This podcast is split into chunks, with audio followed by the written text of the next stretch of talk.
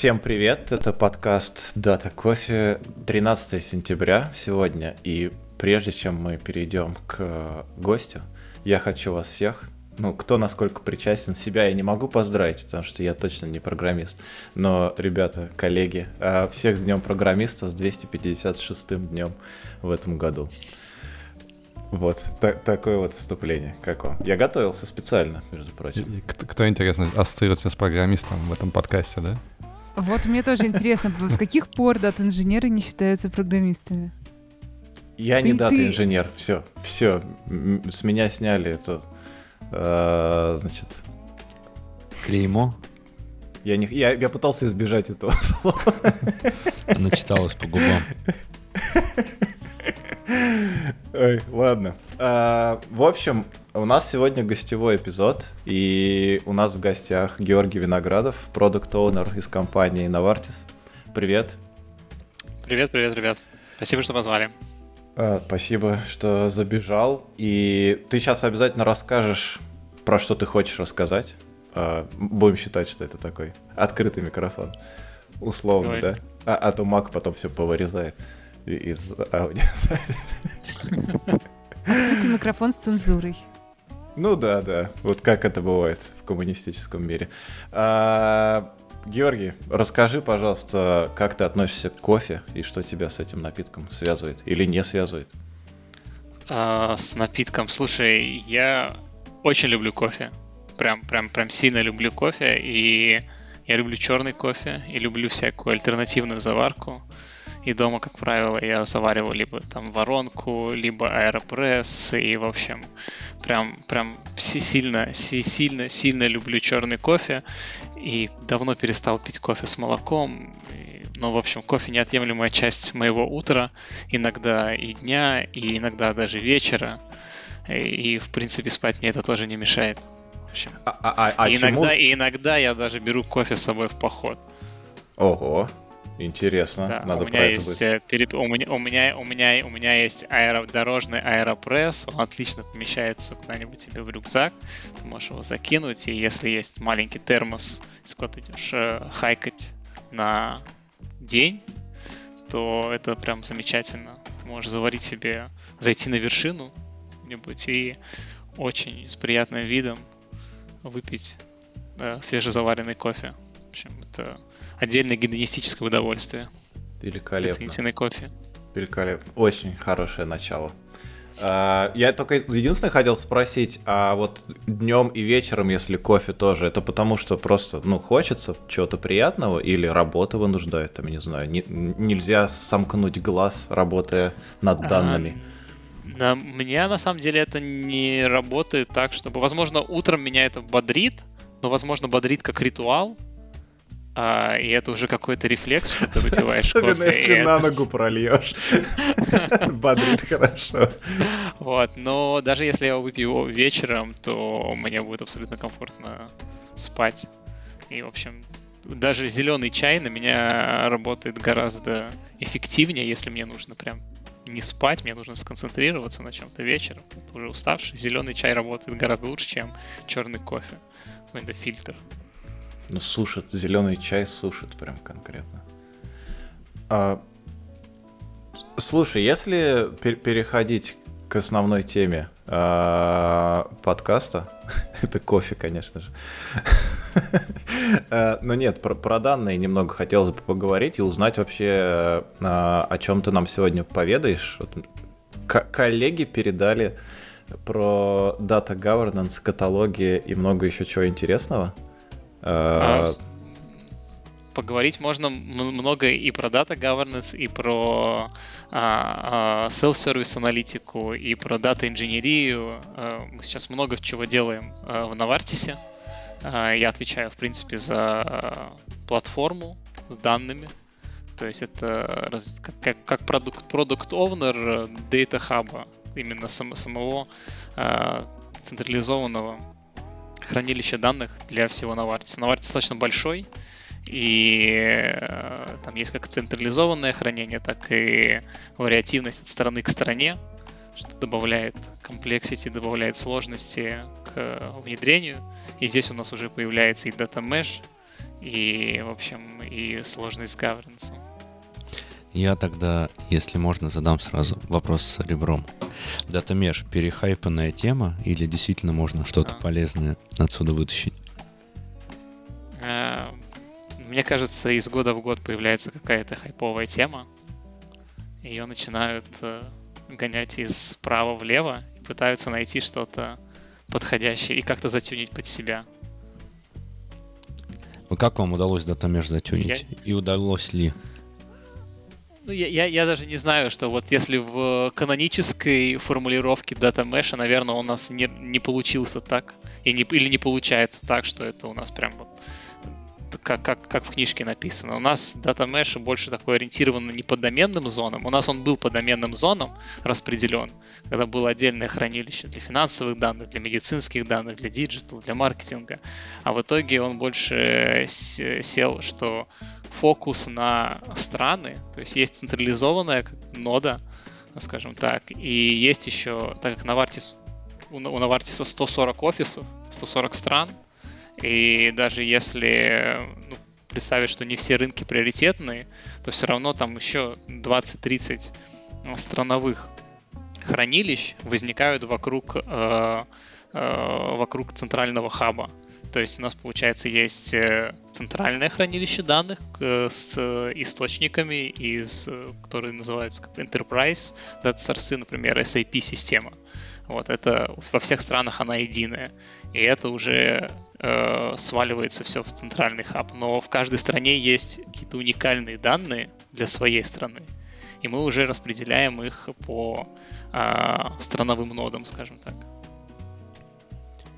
А команда централизованная или нет? Вам удалось создать вот эти продуктовые команды вокруг доменов? Или что-то таком Да, получ- ну, то, есть, то есть домен в данном случае можно считать как э, домен как страна. Одна, допустим, Россия это отдельный домен. Э, Германия это отдельный домен, Испания это отдельный домен. При этом есть, скажем так, главный домен, главная центральная нода. А команды тоже есть и центральная команда, которая обслуживает э, основной хаб. Она же является как бы, центром экспертизы э, для страновых команд. Но и в страновых команд тоже есть то есть в страновых нодах, в страновых доменах тоже есть свои команды. Они сильно различаются по уровню экспертизы, потому что каждая data literacy в каждой стране абсолютно разный. Есть очень advanced страны, например, у нас Испания сильный advanced, она си- си- си- сильные там э, ребята запускают там машинное обучение э, ка- каждый месяц, все достаточно уже интегрировано в сами биз- э, бизнес-процессы. А есть страны, которые только-только начинают свой путь в э, данные, скажем, начинают только собирать что-то там, по крупицам строить какие-то первые BI-отчеты. А вот эта централизованная команда, она разве не нарушает Data Mesh как исходную предпосылку?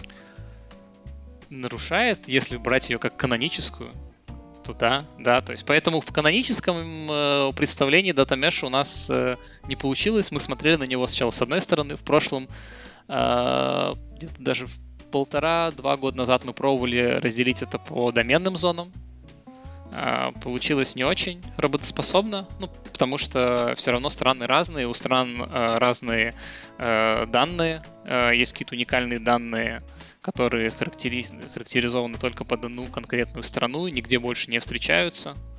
И все равно для большой компании с э, сильно э, рас- распределенным, скажем так, с сильно распределенными командами, это у нас, у нас не полетело. Что есть просто централизованные доменные зоны по дата-доменам. А вот по странам пока вроде получаем хорошую обратную связь, и вроде это летает. А что вообще такое, ну, домены по странам? То есть для меня это просто несколько разных организаций, в, каждых, в каждой организации своя там э, орг-структура и своя там дата инженеров команда. Нет? Да, все так. Э, Только при этом э, есть зависимости между центральным доменом, то есть страны, например, у тебя есть, ты отвечаешь за Россию или там за Германию, у тебя есть свои данные. При этом ты используешь еще и глобальные данные. А, то есть ты соединяешься с, с, центральным, с центральным хабом. При этом а, есть еще регион. Например, есть отдельное, а, отдельное хранилище под регион Region Евро, э, или там APMA регион, или Лакан регион. Вот, они тоже могут. И это получается тоже они соединены, потому что Лакан регион начинает потреблять данные уже и из Бразилии, он может э, коннектиться к Канаде, а, и это тоже будет отдельная команда. И здесь возникает сложность уже с data governance. А как это так взять и попросить всех, чтобы еще и э, все вместе работали и одну структуру соблюдали? Э, хотелось бы как раз спросить про data governance и, собственно, небольшой peek, да, то, что Георгий как раз в нашем чате, в чате нашего подкаста когда-то мы затронули эту тему слегонца, э, в чате говоря о внедрении больших языковых моделей в фармацевтике и в таких э, sensitive data э, доменах, в принципе. И вообще data governance, как, ну, мне, мне думается, это огромная тема, когда речь идет о э, данных пациентов и всего с ним связано. Вот этой связи мы, получается, имеем уже без того сложную датамэ структуру, а сверху на нее еще накладывается огромная часть регулятора, да, который говорит, как данные должны быть э, переиспользованы, использованы, анонимизированы и тому подобные вещи.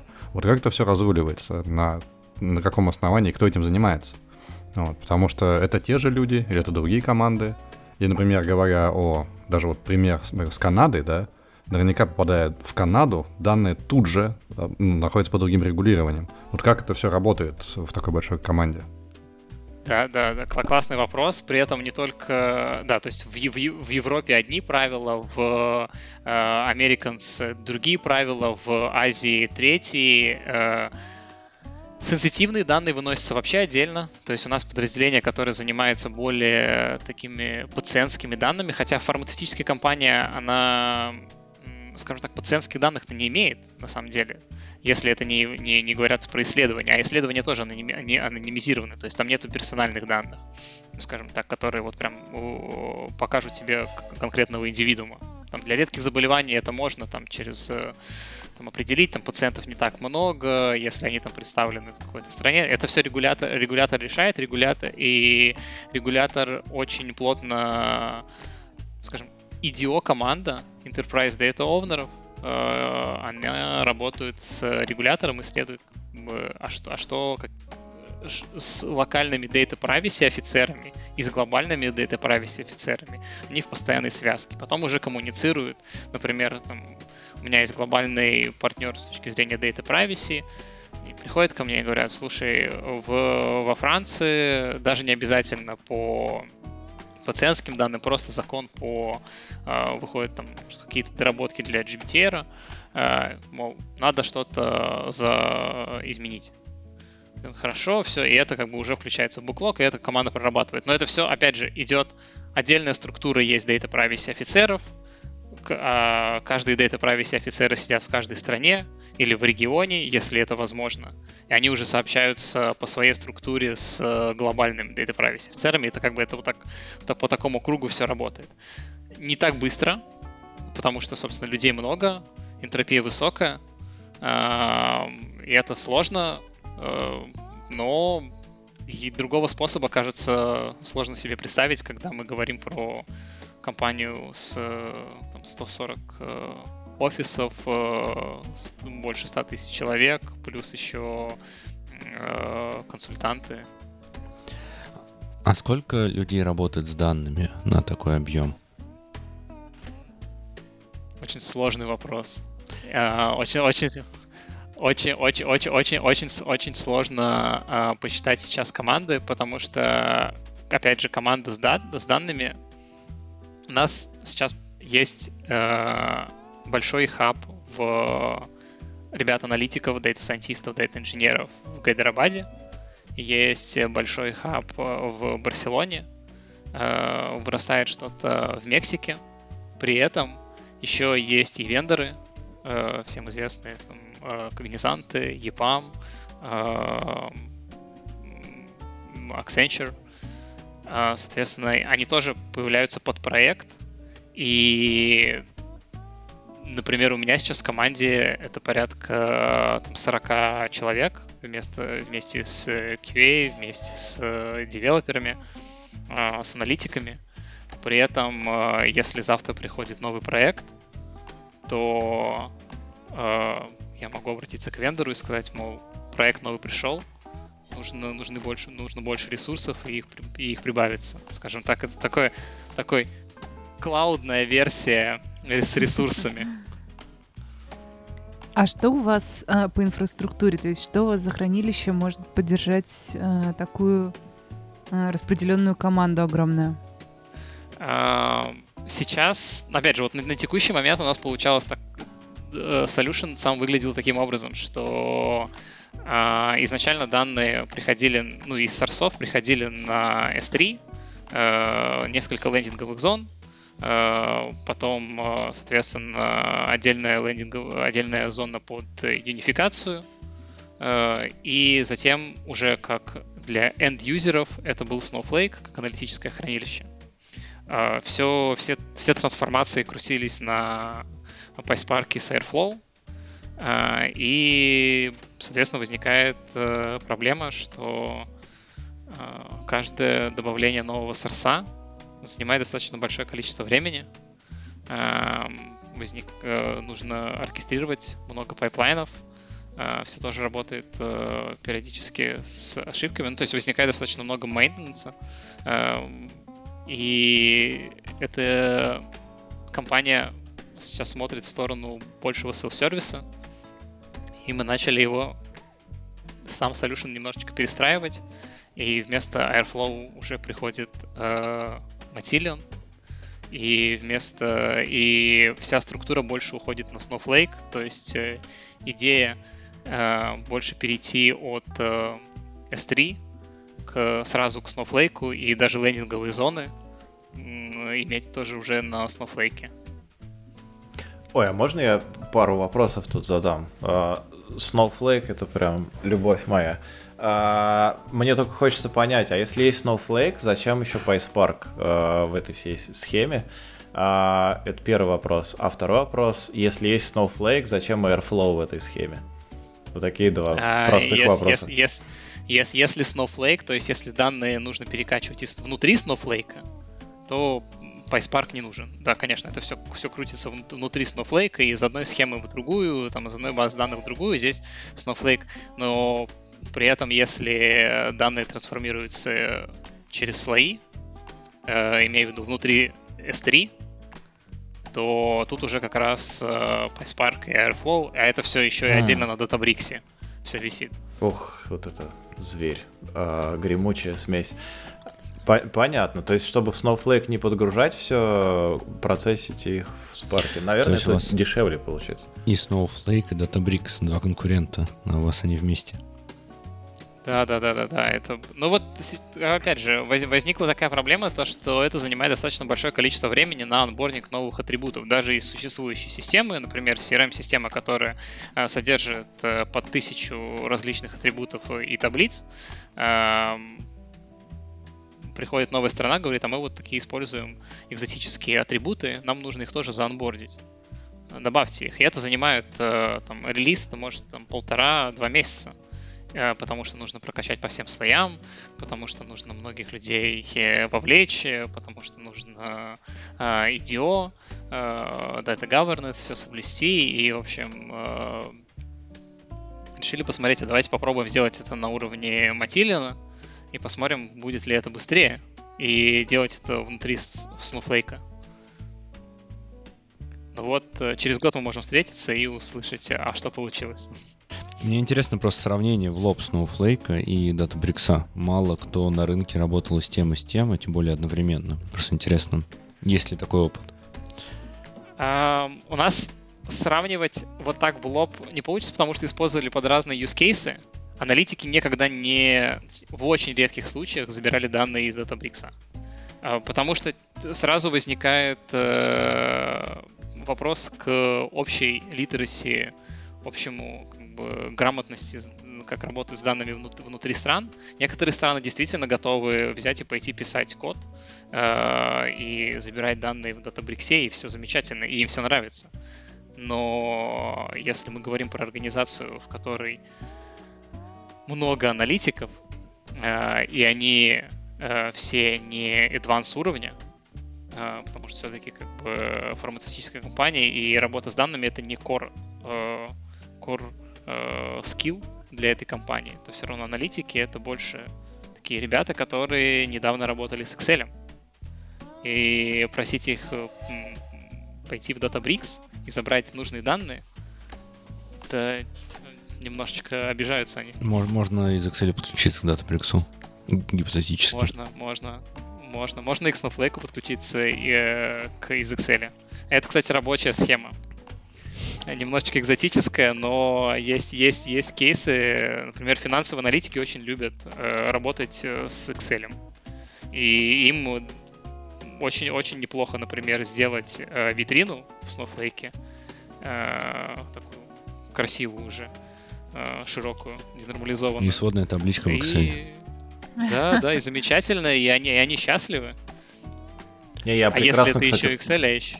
Я прекрасно это понимаю, у нас абсолютно та же ситуация, и Excel это вот прям любимый инструмент, и именно из-за этого там на внедрение какого-нибудь, не знаю, uh, Sub Business Objects потребовались там годы, а на то, чтобы все дружно бросились кричать «Ура!», увидев Power BI, потребовалось там, ну, типа, две презентации, условно. Uh, просто, ну, максимально нравится уже знакомый интерфейс, не надо ничего нового учить, и вот все, что ты в Power BI увидел и в Excel под показал, подгрузил, и все дальше. Фильтры, вот эти вот сводные таблички и все остальное. Power BI у нас, кстати, тоже приходит. Мы долго жили с э, ClickSense э, и пробовали его прокачивать в self-service. Тяжело. Теперь приходит Power BI и даже обратная связь от аналитиков, которые работали раньше с Excel. Это наконец-то, наконец-то у нас есть Power BI. Мы можем делать self-service аналитику. А как получается выравнивать уровень аналитиков по разным доменам и странам? И получается ли? сложно получается. Эм, можно сказать, что мы только начинаем более-менее э, консолидированно работать в этом направлении, потому что действительно есть проблема, что некоторые страны наняли, ну, там пришел, например, сильный лидер, тем лид в страну, у него есть определенный вижен, достаточно правильно, он с экспертизой, он нанял э, сильных ребят, страна побежала в дата-аналитику очень быстро, начали делать классные проекты. Какие-то страны э, более с э, менее техническими лидерами, более бизнесовыми. Э, например, они, им тяжело дается. И тут возникает вопрос, а как подстегнуть интерес от других ребят? Тут возникает уже вопрос, как зашерить экспертизу, и мы начинаем делать там, сессии data, это когда просто показываем use cases, приглашаем ребят, они шерят э, между, между странами, показывают, э, что вот мы можем такие штуки делать. Возникает э, у других стран, что окей, это возможно, а как? Они начинают создавать комьюнити. Сейчас прорабатываем Data Literacy программу для всех, чтобы научить, подстегнуть. Но опять же, это, это больше история, мне кажется, про комьюнити. Тренингов много, э, тренинги доступны организации, но как работать с этими тренингами, какой э, путь аналитика выстраивать, какую геймификацию устраивать, это уже должна такая быть э, цель, цель, плот, плотная программа, э, постоянный такой микролернинг. И вот сейчас как раз мы этим занимаемся. Э, посмотрим, посмотрим, посмотрим, что выйдет. Пока Э, кейсы новые появляются, страны начинают общаться между собой, начинают шерить экспертизу. Э, это, это радует. Прикольно, ты сейчас сказал про комьюнити. Я подумал, как сложно стало в глобальном мире э, в эту эпоху глобализации сходить просто с коллегами в кабак. Вот. И, и пошерить экспертизу, так сказать. Сесть за один ноутбук и показать ну, вообще назовем все. это так, да. В рамках одной страны, да, работает замечательно. Раньше я отвечал за... Я был э, хедом аналитики в России, в Новартисе. Эм, и действительно, все классно, можно собраться с ребятами, зайти в бар, собрать свою команду, собрать своих пользователей даже. Сказать, а пойдемте сходим и сделаем какой-нибудь стендап и непринужденной атмосферы э, с бокалом пива или кофе э, обсудим какие проекты у нас нужны и научим аналитиков работать с бизнесом или бизнес работать с аналитиками. А вот э, с глобальными начинаются специфические истории. Как научиться работать с Японией, как подружить Японию с Китаем, как э, какие-то как, как научиться работать с, с американской культурой, э, либо наоборот с э, немцами. Э, это все-таки уже начинаются очень-очень интересные кросс-культурные э, барьеры. Почему канадец обеща... А, обижается, что я ему позвонил в 3 часа ночи из кабака обсудить новый проект? Слушай, вообще мне вот эта идея очень нравится. Я прям себе на заметку возьму в плане того, что команды между собой начинают э, делиться экспертизой и проводить какие-то вот обучающие сессии там или просто рассказать, что они сделали, как это может другим помочь, мне кажется прям очень классно, я прям задумался, э, надо попробовать наших про таких э, пользователей наших сервисов тоже к этому подключить по возможности. Интересно. А э, у меня вот такой вопрос про дата-каталог. Вот есть разные страны, есть разные справочники, какие-то справочники общие, но какой-то стране, например, в этот справочник нужно добавить запись. Как, как вообще вот происходит весь этот процесс взаимодействия? С учетом там большого количества всяких вот этих э, data privacy офицеров э, и, и, прочих э, людей в этой всей иерархии, кажется, что это очень долго должно быть, просто запись в табличку добавить. Очень болезненная тема сейчас для нас, потому что мы долго жили с EBX Data каталогом, и у нас была достаточно слабая Enterprise Data Owner команда, как бы Data Stewardship. И ребята, ну, она просто, она не то, что была слабая, она была маленькая для такой организации, но ребята просто действительно не справлялись с объемом э, добавления новых э, записей, э, выработ... Э, выработки каких-то специфических для бизнеса терминов, как, как это будет серчиться. Вот. И сам EBX дата каталог тоже был недостаточно, скажем так, advanced. Эм, Сейчас переходим на калибру.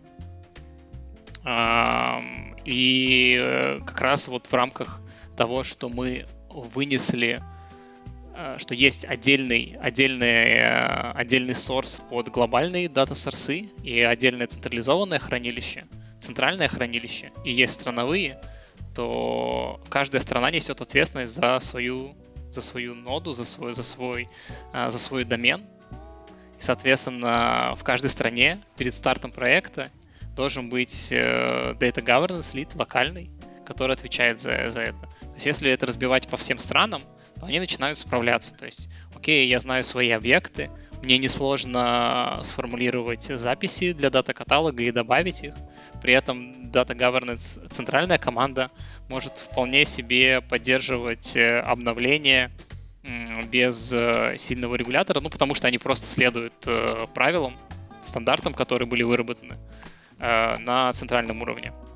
И уже дают, то есть глобальная команда просто спускает гайдлайны для стран, как вести внутри страны data governance. А, а вот те вещи, которые общие, как, как с ними? А происходит? те вещи, которые это центральная, это центральная команда ведет. Ну, они все, они, они допустим, если один, один объект, который э, э, будет э, одинаковый для Германии, для Японии и для Испании, он будет у всех одинаковый, соответственно, да, э, центральная, центральная команда Data Stewardов может э, вполне себе его поддерживать. Это вот к чему мы сейчас пришли, над чем мы сейчас работаем. Э, поняли то, что в другом сетапе, когда есть просто одна команда без э, страновой экспертизы, это не работает, это просто не полетело, потому что э, центральная команда просто не понимает, а что это за локальные данные. им нужно спросить в стране, в стране люди меняются тоже, но это достаточно, достаточно, достаточно сложно для них. И это непрозрачно. То есть появился там, сам дата-каталог взял, спарсил какие-то новые объекты с Snowflake. Откуда эти объекты? Что это? Особенно если это еще нету определенного naming convention для объектов, то было достаточно труд, трудозатратно. Долго просто. У меня очень наивный вопрос как раз про naming convention и про то, что как бы люди меняются, ты сказал, да, и часто приходящий, не знаю, новый лид или data steward, у него есть некие свои идеи о том, как должна выглядеть там новая схема данных, возможно, да, или как ее мутировать. Э, как умудриться синхронизировать? То есть понятно, что есть как бы регулярные митинги, есть какая-то синхронизация, но тем не менее, да, команде нужно что-то делать, и порой им быстрее сделать по-своему, чем скооперировать с глобал командой. И вот это все, вот, и, ну, скажем так, под, не под NDA, но тем не менее, э, в нашем случае, да, эти все процессы настолько медленные, что это болит очень сильно, прям невероятно сильно. И в итоге получается лебедь, рака, щука, эта вся синхронизация занимает, ну, годы, наверное. Um, опять же, чему сейчас пришли, и то, что сейчас начало работать, то есть есть, э, например, есть use case, э, когда стороне нужно просто положить свои данные. Им нужна Snowflake схема, э, и просто за заонбордить локальные данные, и они будут уже самостоятельно работать. Нет проблем, то есть это, этот solution, это просто уже сервис, с которым, к которому приходит страна, запрашивает его, и как бы глобальная команда его предоставляет. Вот. И, и, и здесь нет, это, это стандартная процедура, с ней все знакомы, с ней все понимают, что делать. Иногда страны приходят и говорят, не, ребят, это у меня уже есть, а теперь я хочу еще сюда определенный AI Workbench, мне нужен там SageMaker или мне нужен MLflow э, для того, чтобы э, там свои, свои модели запускать. Опять же, к этому тоже уже пришли, потому что было несколько запросов, поэтому это тоже уже такой стандартный use case. Поэтому здесь как раз и включается, на мой взгляд, в больших организациях важная роль Enterprise Data Owner команды, Э, которые должны оркестрировать и э, оркестрировать правила, которые внутри команды и, и стандарты, которые должны быть предоставлены странам, что они могут делать, и все это в формате... То есть solution архитектура, она в принципе может быть более-менее стандартизирована. Там, да, мы можем сказать, что это будет один, два, три, может быть, пять use cases стандартных. Потом будут какие-то ответвления, но с этими ответвлениями будет гораздо проще работать в порядке исключения. А если у тебя есть уже э, проработанный сценарий, в принципе, работает. Главное это не менять очень быстро. Да. Звучит так, что, что наоборот надо замедлить, чтобы быстро не менялось. А, вот потому что сказал небольшой вопрос такой технического, технического немного характера. А, вот ты сказал, что когда кто-то хочет данные подгрузить в Snowflake, а, им нужно завести схему, то есть у вас а, разные там условно домены по разным схемам в базе лежат, и они обращаются к вам а они сами не могут этого делать. То есть вы не думали, не знаю, какой-нибудь Terraform к этому прикрутить или какой-нибудь веб-сервис написать, чтобы там заявки делать на новую схему, условно. Да, собственно, собственно, да, как раз, как, как раз к этому и пришли, потому что центральная команда начинает немножечко помирать под э, валом запросов о том, что мне нужно за, заонбордить какие-то локальные данные. Э, и сейчас уже, да, уже, уже есть отдельные э, S3-бакеты, для стран, э, куда они могут просто за, заонбордить свои данные, у них есть там доступ к, ни, к ним, положили и уже отобразили в Snowflake.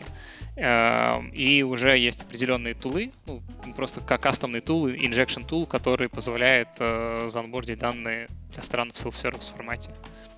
Да, это, это, это вот уже э, как раз в, в Dev работает. Но да, к, к, этому, к этому пришли Угу. А, слушай, вот у меня еще один вопрос такого характера. А, был у нас один гость в подкасте, который рассказывал, что аналитики, ну, analytics-инженеры, так называемые, в Mesh сами загружают все данные, pipeline ы строят и так далее. А, и ты вот сейчас упомянул про Airflow. А, и у меня тут возникает вопрос, как со Snowflake быть, я примерно догадываюсь. То есть человек, который SQL знает, он, в принципе, чуть-чуть там, почитав документацию, разберется, как там новый pipeline себе внутри Snowflake построить. А если речь про Airflow, вот кому-то нужно создать, создать новый там pipeline и подгрузить данные. А ему же надо там, я не знаю, куда-то в Git пойти, э, файлик куда-то положить. Вот они все вот это делают, или у вас есть что-то другое? Для того, чтобы... Поэтому, это... поэтому мы пошли в э, Matillion и в Snowflake, потому что это не работает в формате self-service.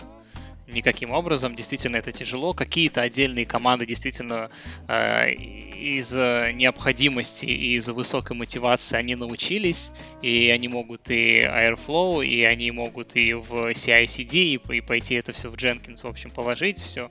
И, но это очень-очень-очень маленький процент исключений, э, а больше это э, с, в общем, все плачут и ждут, пока за них это сделают э, девелоперы.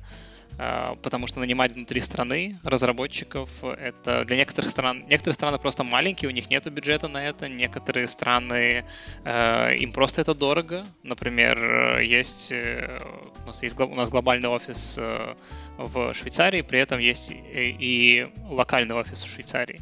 Ну вот, нанять инженера в Швейцарии достаточно дорого. Вот, соответственно, возникает вопрос, как бы, а как это можно сделать попроще, если у нас есть аналитики, а вот инженеров нет. А вы участвуете в найме аналитиков по странам? Требованиями или прям буквально? Если попросят. По... Ну, то есть по, по, по требованиям, то есть была идея э, взять и выработать требования к аналитикам, э, но это была такая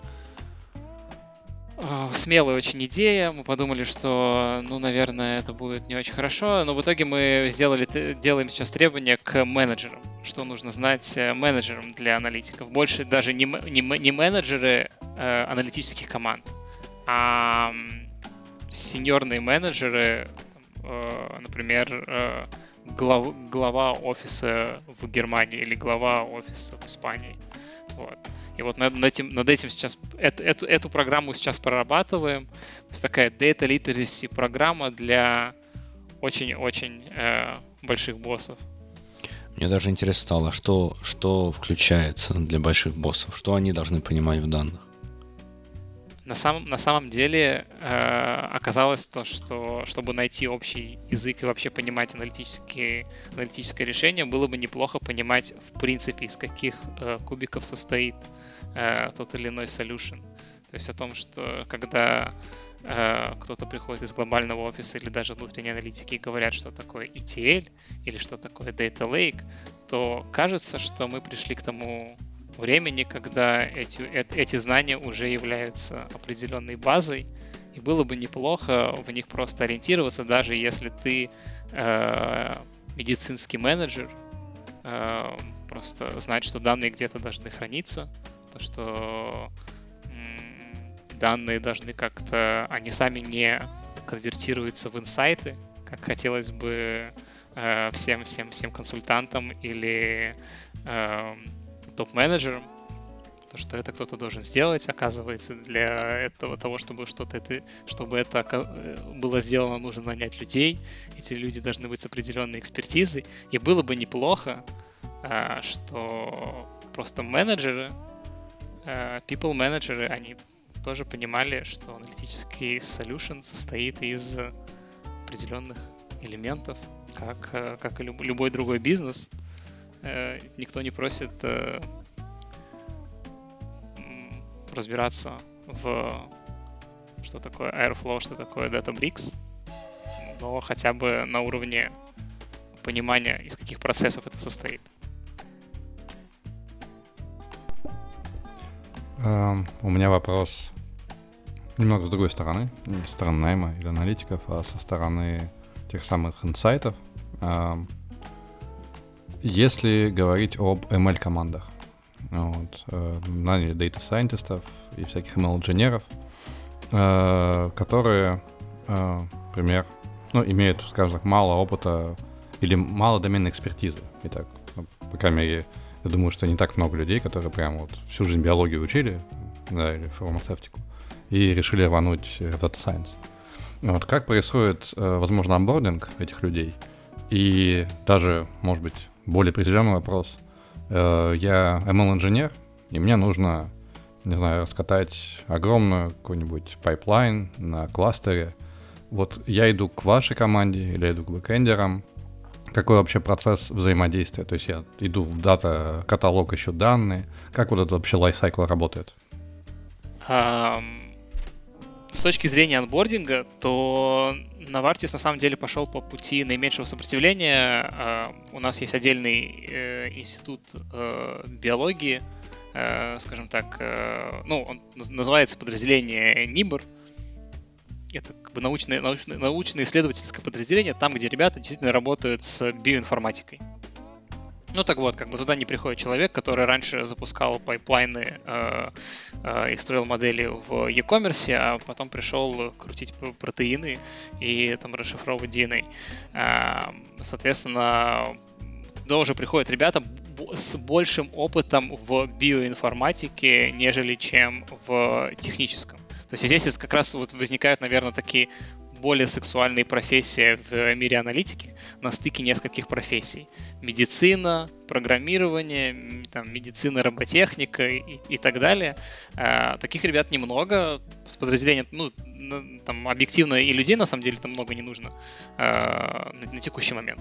Направление растет, но дальше процесс примерно так, э, как и в любой другом доменной области.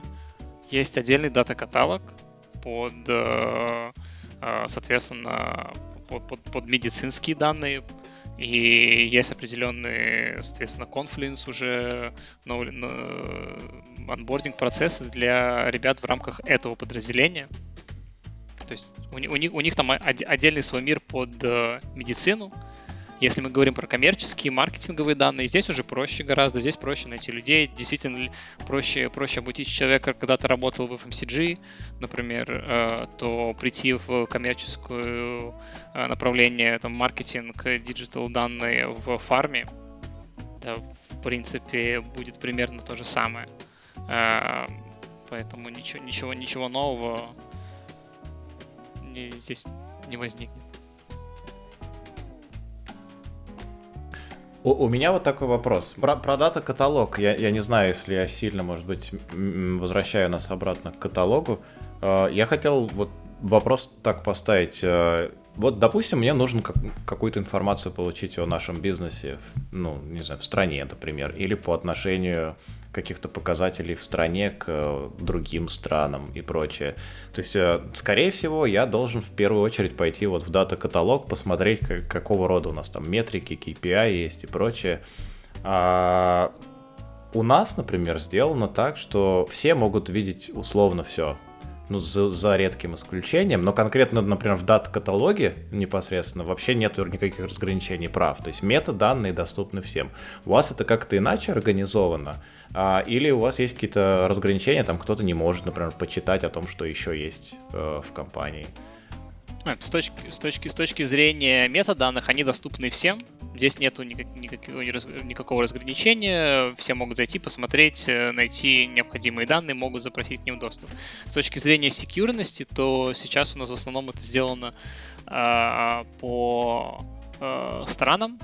То есть э, нужно получить доступ к данным о стране, потому что ну, есть хранилище для данных страны, Э, отдельная схема, соответственно, легко по на role security как бы определить, что окей, это вот это вот эта страна, значит, добавляем тебя вот в эту GMT группу, и ты, соответственно, получаешь доступ.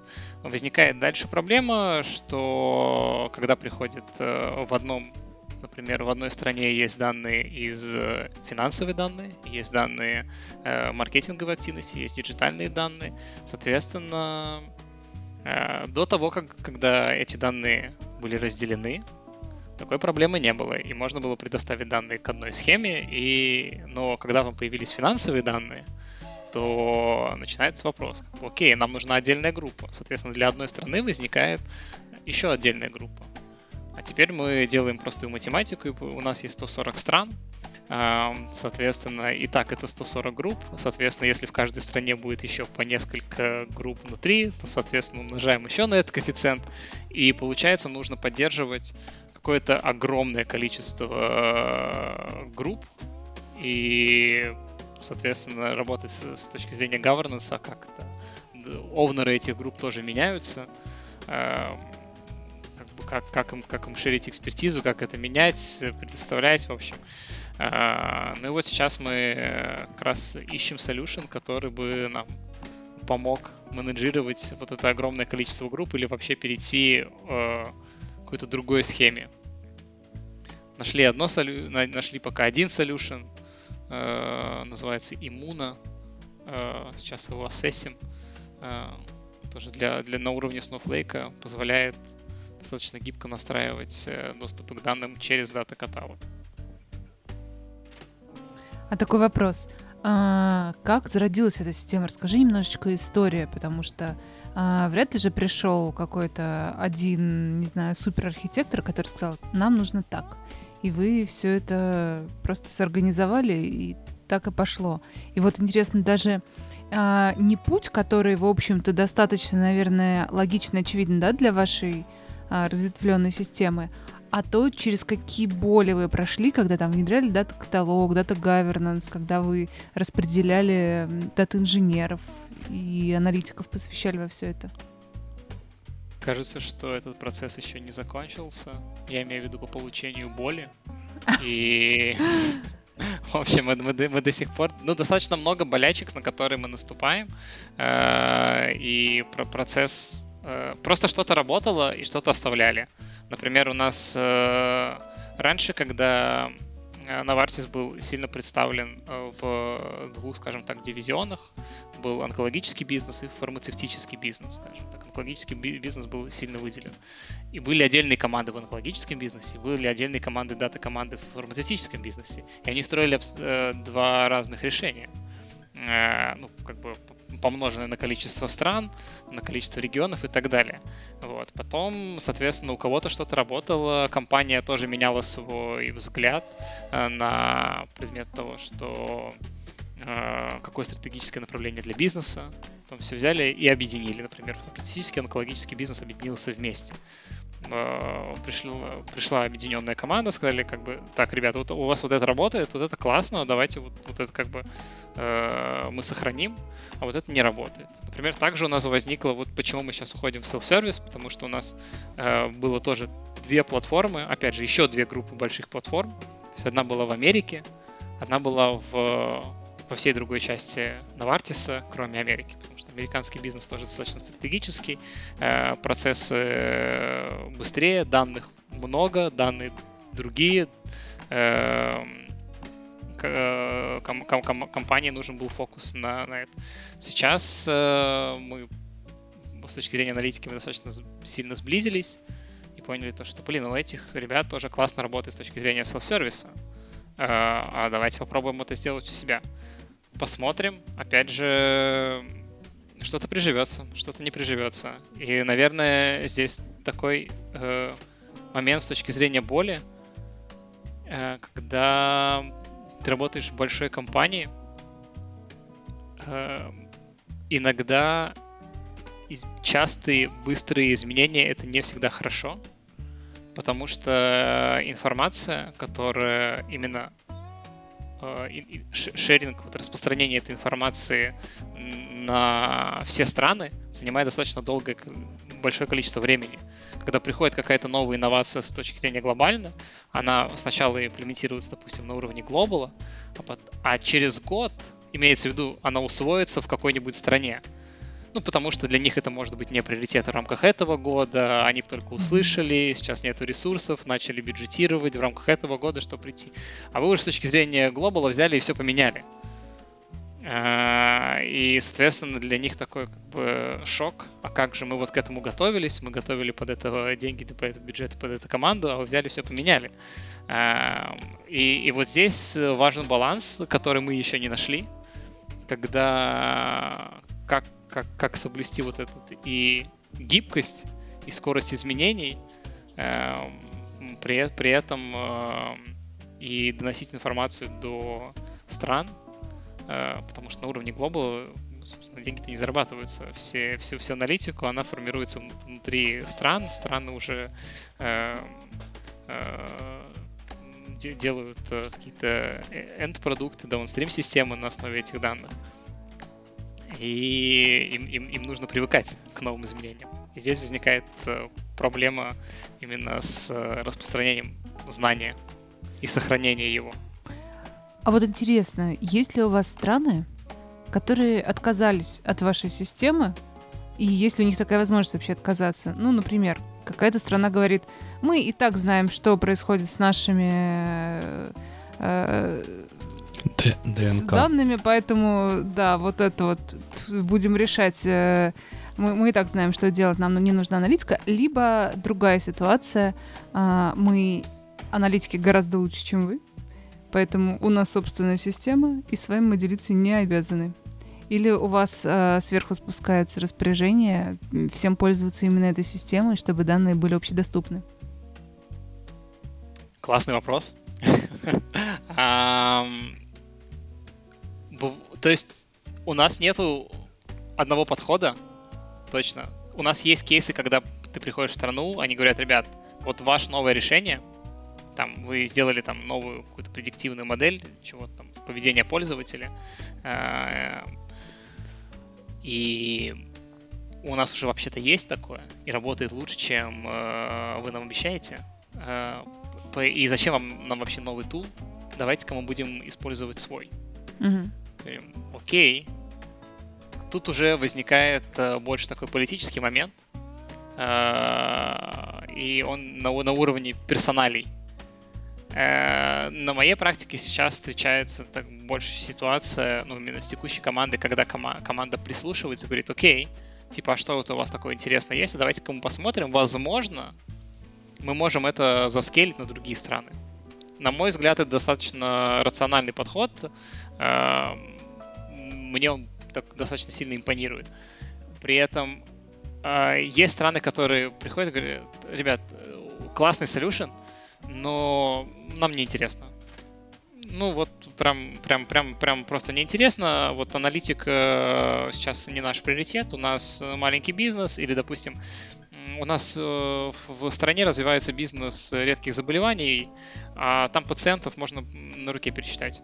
Поэтому зачем мне здесь аналитика? В принципе, ну вот там, об, обычная аналитика для там, э, по анализу докторов нам там, не, не очень интересно. Окей, э, просто страна не купила. Соответственно, ей не доставляют это. А вы как-то измеряете эффект от своих внедрений? А, в фарме это достаточно... Если мы говорим про коммерческую... Я, я про аналитику. При...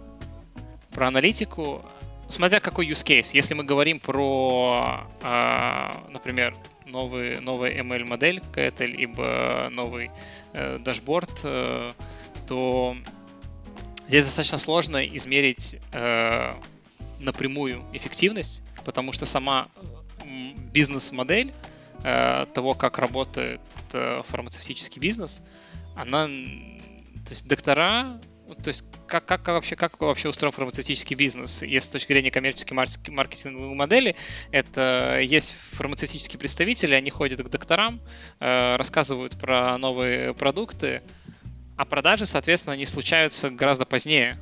Это будет уже там, это государственная закупка, либо это будут э, там закупка какая-то там клиники. Э, но сам доктор не совершит эту закупку. Он не, пойдет, он, он не пойдет в магазин. Это не как в Якоме. Например, мы провели АБ-тест и сразу посмотрели как конверсию в продажу.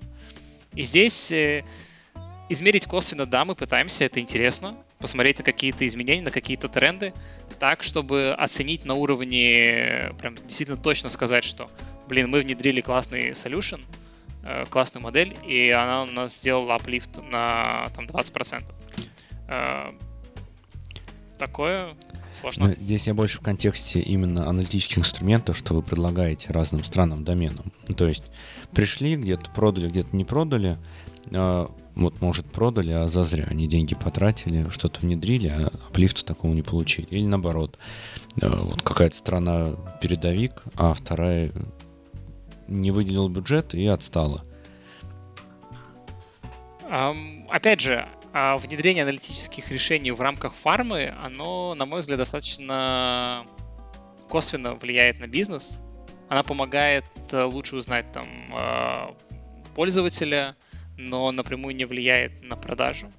Uh, увидеть результат можно, да, то есть там типа, многофакторные модели тоже, тоже присутствуют, они есть, но на мой очень субъективный взгляд, uh, очень, очень маленькое количество действительно решений аналитических, которые напрямую влияют на продажи. Такие есть, э, такие измеряли. Например, когда действительно очевидно подсказывает там э, зоны, где действительно, например, здесь есть конкурент, какой-то BI-дашборд, например, он показывает, что здесь есть конкурент, э, который в этой клинике хорошо закупается, но вот они закупают эту молекулу, но почему-то не закупают нас. Ну, здесь, соответственно, стоит проработать. И, и ты можешь сразу увидеть, сразу, окей, вы, подсветили эту клинику, туда начали ходить э, медицинские представители, они увидели, что есть value от этого продукта, соответственно, ты, увидел, ты, ты, ты, ты можешь оценить, опять же, достаточно длительный срок, когда ты можешь оценить. Это не случится через неделю, не через две, а, возможно, это случится через три месяца, и тут могут влиять достаточно другие факторы, то да, но это как бы продажи пошли, например. А, клиника начала закупать. Да, такое оцениваем, смотрим, но это прям единицы, единицы решения. Это не каждое, не каждое решение, которое прям на это направлено. У меня вопрос в ту же степь, но поменьше масштаба. Ты сказал, что вы внедряете калибр да, в качестве каталога. Вообще как происходит ассессмент э, внутренних, получается, тулзов, ну, на глобал уровне? То есть как вы их оцениваете, как потом, соответственно, продаете да, странам, возможно? Как вообще весь ассессмент происходит? А тут уже, тут уже как раз э, включается такое достаточно э, мое любимое направление с точки зрения продуктового майнсета у каждого продукта, будто это какое-то хранилище, а будто это дата-каталог, должен быть свой продукт оунер Соответственно, как только появляется продукт должны появляться продуктовые метрики. Нужно посмотреть на adoption rate, нужно посмотреть на usage, нужно посмотреть, нужно собрать обратную связь. А, и вот тут как бы начинается а, достаточно все просто происходит. Как только ты начинаешь собирать обратную связь, собирать интервью, тебе страны говорят, ну, ребят, вот эта штука не работает, вообще нет. Нет. А, либо они, э, если мы опять говорим про новый solution, то здесь как, как, как это внедрить странам, при этом, чтобы они еще это э, э, приняли не как какой-то тул, который им диктуется со стороны штаб-квартиры, а то, что им действительно нужно, это взять и, знаете, как IKEA-эффект если ты это собрал своими руками вместе, то ты как бы считаешь, что, что это уже ну, какая-то класс, класс, классная, классная штука, ты до, до, положил свое время в это, ты видишь, как это работает, ты, ты знаешь, что внутри, ты был у самого основания, и ты сказал, да, это класс, классная вещь, они это принимают. И это, это работает вот, на моем опыте всегда, когда ты приходишь в страну, и говоришь, ребят, особенно когда у них есть уже какое-то похожее, похожее решение, говоришь, мы вам сейчас новое дадим, но будет лучше. Говорит, ну, знаете, тут как бы не факт, что лучше, возможно, с вами и поспорят. А если это происходит достаточно на уровне, скажем так, даже достаточно человеческого, когда вы приходите, приходите в страну и говорите, ребят, слушайте, у нас есть классный solution, мы видим, что есть проблема, например, с дата-каталогом. А, как вы вообще работаете с дата-каталогом? А, если у вас какие-то проблемы с ним, тебе говорят, да, ну, здесь работает классно, здесь работает не очень. И вот есть новый solution, давайте в демо посмотрим, посмотрим, когда там оценивали вендоров, приглашали там Elation, приглашали Калибру, приглашали информатику, смотрели, что, что вы думаете вообще про это стороны. Потом делали там proof of value, концепт, соответственно, уже страны сами принимают участие, смотрят, а насколько это действительно им удобно, неудобно. Э, но это уже такое... Это, но опять же, проблема в том, что это занимает время. Любое, любое, любое такое долгое внедрение, когда добавляются большое количество участников, то принятие решения тоже, соответственно, растягивается. Но с другой стороны, потом это конвертируется в высокий adoption. Ой, можно еще маленький вопросик? Э, сугубо технический надумал задать. Вот явно в большой компании есть очень много Excel. И, и вот... Очень много Excel. А? О, очень, очень много ну, ну да, да, я как бы вот предполагал такой ответ. Я... Как с этим быть, если вот то место, куда вы загружаете, ну вот ты упомянул это S3, допустим, да, в Амазоне. А, вот есть Excel, а есть S3. Вот что между ними происходит и кто за, за вот эту часть э, загрузки данных э, отвечает? кажется, что Excel по-прежнему остается самым мощным аналитическим тулом, который существует, самым высоким adoption рейтом.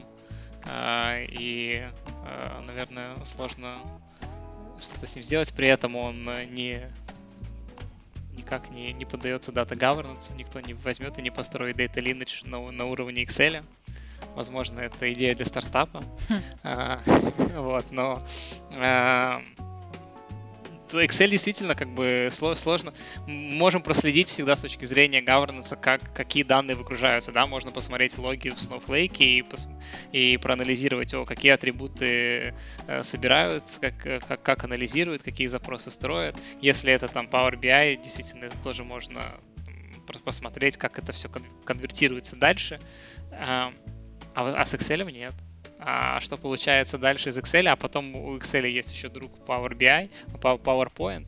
А, и да, поэтому, поэтому с точки зрения стратегической аналитики а, мы стараемся все-таки предоставить э, такие э, глобальные и там локальные тулы э, и, скажем так, сделать их настолько адаптированы под страновые нужды, чтобы они их внедряли в бизнес-процессы, чтобы они не собирали, допустим, если у вас есть performance-анализ, который вы проводите ежемесячно, но используйте уже вот этот dashboard, и давайте мы вместе с вами его соберем и сделаем. Эм, и вы будете уже использовать, а не собирать KPI, кто как э, э, и подгонять цифры под э, то, чтобы показатели были всегда зеленые. Поэтому с Excel, да, ну с Excel не, уверен, что с ним нужно бороться. Э, показывать альтернативы, показывать классные примеры, например, с визуализацией данных. Э, то, что, на мой взгляд, действительно работает, э, когда ты показываешь, уходишь уже в визуализацию данных и показываешь то, что, блин, ребят, на самом деле табличные данные, они не настолько прозрачные, и они не дают инсайты. А вот если эти данные взять и классно перевести в Э, в хорошую, хорошо сделанную визуализацию, то это даст вам больше инсайтов. Но BI-инструменты тоже, мне кажется, э, не э, всегда под self-service анализ ходит, с чем, с чем я столкнулся на, по, по, по мере своего опыта, что кажется, что любой дашборд, он тоже не приносит инсайты сам по себе, и кто-то должен его брать, анализировать, копать и действительно вытаскивать оттуда какую-то аналитику. А, и кажется, что мы переходим уже к каким-то новым инструментам, когда система сама тебе должна говорить о том, что тебе не нужно смотреть в Excel, или тебе не нужно смотреть в PowerPoint слайд какой-то, тебе нужно получить push-уведомление э, с тем, что ты не добираешь до таргета столько-то, тебе нужно, тебе рекомендуется сделать вот это и вот это, иди и сделай.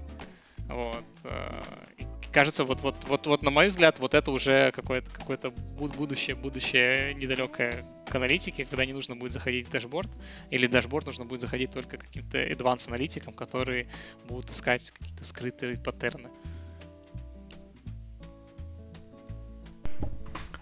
А, мы приближаемся уже к часу. И вот, наверное, предпоследний вопрос, который бы хотел задать, снова, наверное, такой более высокоуровневый. Какие наверное, основные, ну, по, по болям некоторые технического плана мы прошлись, но какие боли, как тебе кажется, вызваны именно тем, что это все-таки фармацевтический бизнес? Вот. То есть если закрыть на это глаза, ну, у нас есть э, наш Data Mesh, протокол команды, и это все звучит как почти в любом другом бизнесе, да? А вот почему болит именно потому, что фармацевтика? Вот где здесь просачивается специфика работы, так скажем? А, я думаю, специфика с точки, с точки зрения вообще бизнеса, мне кажется, у каждой компании есть какой-то свой ДНК а, с, в плане того, как команда, как команды внутри э, корпорации привыкли принимать решения и двигаться. Например, я начинал свою карьеру в нефтегазовых компаниях. Э, в нефтегазовых компаниях нужно...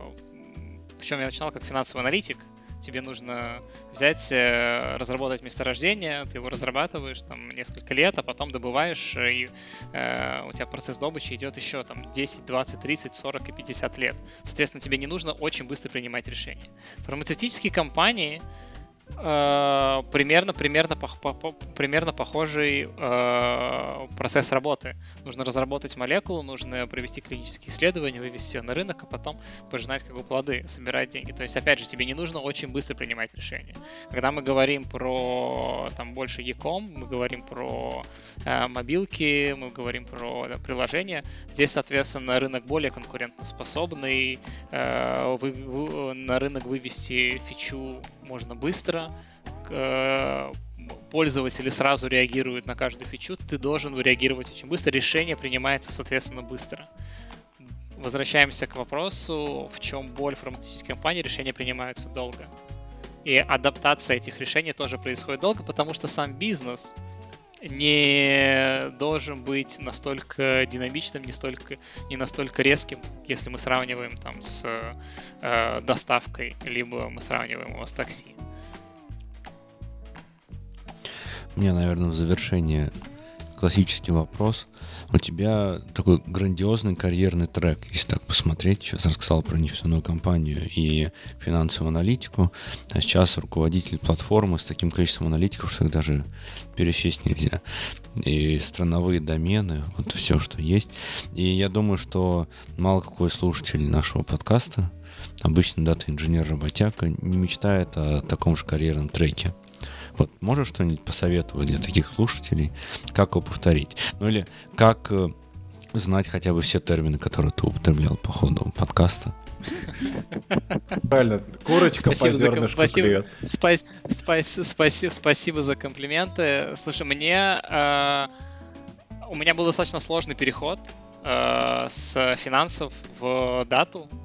Э, с точки зрения, я сначала перешел в Data Science, и здесь было достаточно легко, потому что вроде как после э, экономики тут вроде примерно те же самые модели, осталось программированию научиться. Ну, что, в принципе, как бы навык. А при этом, э, что, что я, на что я обратил внимание, когда я, соответственно, уже была своя там первая команда, и когда нач, начал нанимать людей. Ко мне приходят ребята, как правило, из двух направлений. Либо это физики, математики, которые классно, допустим, программируют, у них э, хорошо с дедукцией, они классно раскладывают проблему по полочкам, но они не особо вдупляют вообще за бизнес, и они не понимают, как работает бизнес, и они не могут общаться с бизнес-пользователями. С другой стороны, к тебе приходят как аналитики, финансисты, либо экономисты, которые классно понимают, ну или понимают, в принципе, как работает бизнес, но не особо классно пишут код, и у них немного другое мышление. И выстреливают ребята, которые таким ли, каким, каким-либо образом научились... Э, им был интересен бизнес, они начали его э, прокачивать, либо им э, у них был классный, классное понимание там, экономики бизнеса, и они начали прокачивать инженерию, потому что им было интересно. Мне кажется, здесь российская комьюнити очень классно, классно помогло там, там, 2015-2013 годах, когда было сильное Data Science комьюнити э, в России, э, и было много метапов, и было много как раз встреч, где можно пойти и в баре пивка попить, и за новую модель, новую модель обсудить. А, и это помог, помогло, помогло, например, мне это сильно помогло как раз прокачаться в дате, в дата инженерии, в Data Science, и, при, и потом совместить это с бизнесовым опытом. И при этом ты приходишь э, теперь на э, любую встречу с бизнесом, и ты можешь общаться на языке с бизнесом, э, и при этом потом переключаться и, и, и раскладывать то, что нужно бизнесу, на язык технический, и пойти к технической команде и сказать, как, ребят, ну вот это надо сделать, потому что это вот будет влиять на вот такие KPI в дальнейшем. И мне кажется, вот сейчас, ну, до сих пор, на самом деле, когда нанимаешь людей, пытаешься найти кого-то в, в середине э, или, и потом прокачать под какие-то направления. Мне, мне кажется, нужно обращать внимание не только на э, пытаться прокачаться только в инженерии, либо только быть очень-очень сильным там дата-сайентистом и быть классным математиком, но и вообще интересоваться, а в какой компании ты работаешь, и чем эта компания живет, и как бизнес сам работает ну, как минимум это будет, как, как минимум это интересно, э, как, как максимум это поможет, поможет расти. Круто, круто. А, это был подкаст Data Coffee. У нас в гостях был Георгий Виноградов, продукт оунер из компании Novartis. Спасибо большое, что пришел и рассказал кучу всего интересного про то, как устроен бизнес, дата конкретно в такой глобальной компании. Было очень интересно. Спасибо. Да, спасибо большое. Было круто. Большое спасибо, ребят. Все. Всем пока.